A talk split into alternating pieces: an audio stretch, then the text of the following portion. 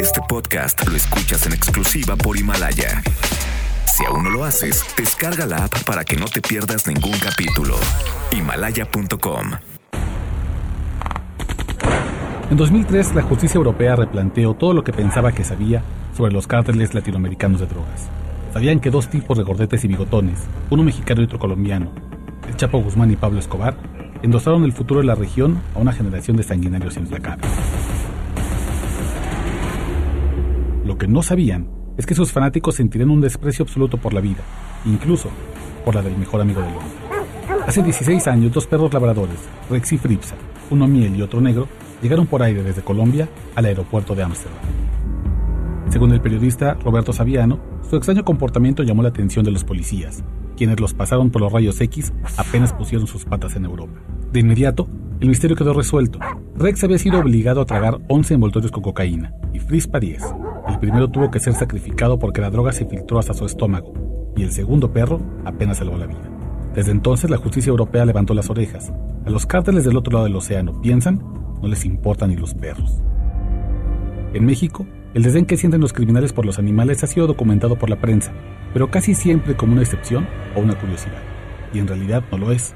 Por ejemplo, Osiel Cárdenas Guillén, líder y fundador del Cártel del Golfo, exigía a sus soldados que asesinaran a sangre fría a perros que les había dado a cuidar desde cachorros, para comprobar que sus soldados carecían de algo. Y los Zetas solían recoger canes y darlos a sus sicarios para que los torturaran en un espacio público. Uno de los pocos perros que sobrevivió a sus martirios es Pai de Limón, ahora habitante del refugio Milagros Caninos en la alcaldía Tlalpan, donde retosa en verdes campos, pero sin una pata. Este maltrato no solo ha alcanzado a los perros callejeros que tuvieron la mala fortuna de cruzar su camino con algún criminal, también llega hasta los animales que son parte de la policía mexicana y que han sufrido con la ola de violencia. En 2017 este reportero conoció que la unidad canina de la Policía Federal había sido blanco de numerosas amenazas de muerte que no llegaron a los medios de comunicación. Eso es lo normal en un grupo policíaco, dedicado a detener y decomisar droga a los cárteles en puntos sensibles, como cruces fronterizos o aeropuertos. Lo que no era normal era que los cárteles no estaban apuntando sus armas a los agentes humanos, sino a los perros. E incluso pusieron precio a las cabezas de los animales. Por ejemplo, el cártel de Juárez llegó a ofrecer hasta medio millón de pesos para quien asesinara a Lucy, una Golden Retriever de la Unidad Canina de la Policía Federal que ha hecho binomio con el agente A. Aldape. La razón esta perra color miel y de ojos dulces es una experta en detectar explosivos, y su olfato fue clave para frustrar varios coches bomba. Incluso, su actuación llevó al arresto en la ciudad fronteriza de un violento capo llamado Jesús Salas, alias el Chullín. En 2015, el agente Drago, un pastor belga malinois de entonces 7 años, fue amenazado de muerte en Guerrero junto al policía J. Neri durante la búsqueda de los normalistas desaparecidos de Ayotzinapa. A su mano dejaron un mensaje escrito en una patrulla, donde anunciaban su muerte si no dejaba de olfatear las tierras narcas de Iguala. Y hace unos años, el policía segundo M.A. Vizcarra supo que después de que su perro policía, el pastor alemán Duncan, señaló dos toneladas de materia prima para crear anfetaminas en el aeropuerto internacional de la Ciudad de México, el can estaba en la mira de los cárteles. Muerto el perro, pensaron los narcotraficantes, se acababan los decomisos, así que emprendieron su persecución.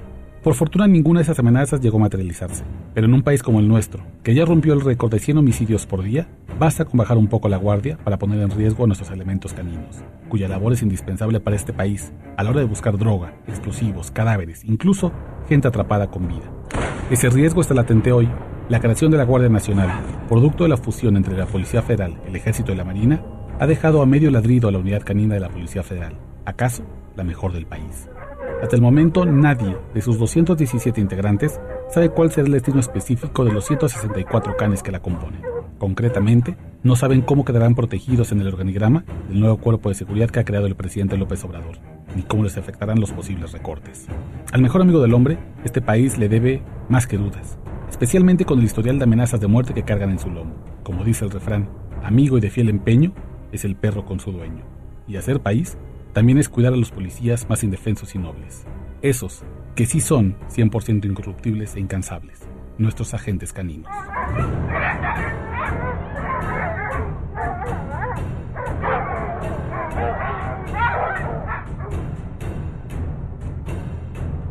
Este podcast lo escuchas en exclusiva por Himalaya. Si aún no lo haces, descarga la app para que no te pierdas ningún capítulo. Himalaya.com